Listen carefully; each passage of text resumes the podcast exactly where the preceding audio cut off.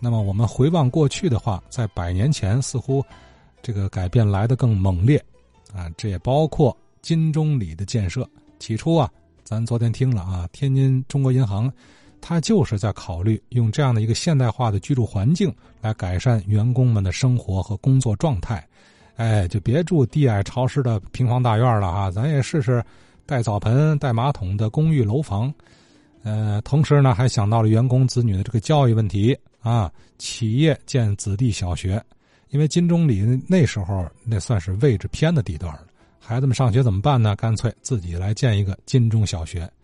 呃，昨天邵环先生啊查到了不少金钟小学的历史信息，其中提到了四零年代以后的一任校长叫高兴奎。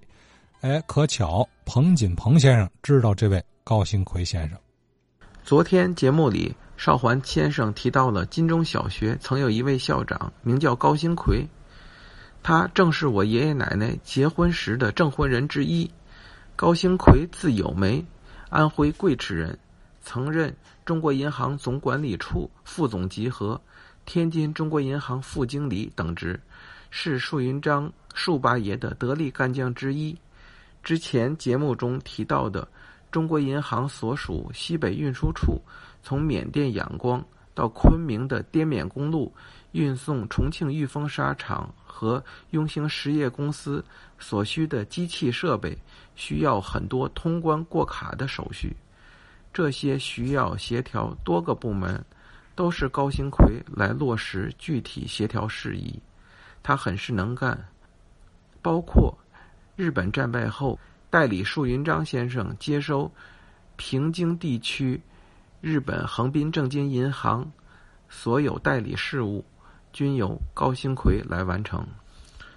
树云章先生能成就一番作为，除自身能力强以外，必然手底下有很多忠实干练的左膀右臂，像沈月、潘仰山、高兴奎。从德国留学回来的农学博士常文熙、钱存墨、郑恩清等，这些人落实了很多大量繁杂的工作。民国时期，中国银行正是有这些力量，才在动荡的年代成就不可磨灭的贡献。呃，这位高行奎先生听起来啊，工作能力超强，是树云章树八爷的。得力干将是吧？哎，可有一样，这么强能力的人，他怎么做了小学校长呢？这不要屈才吗？所以我考虑啊，这可能是兼职啊，兼着这个学校的校长。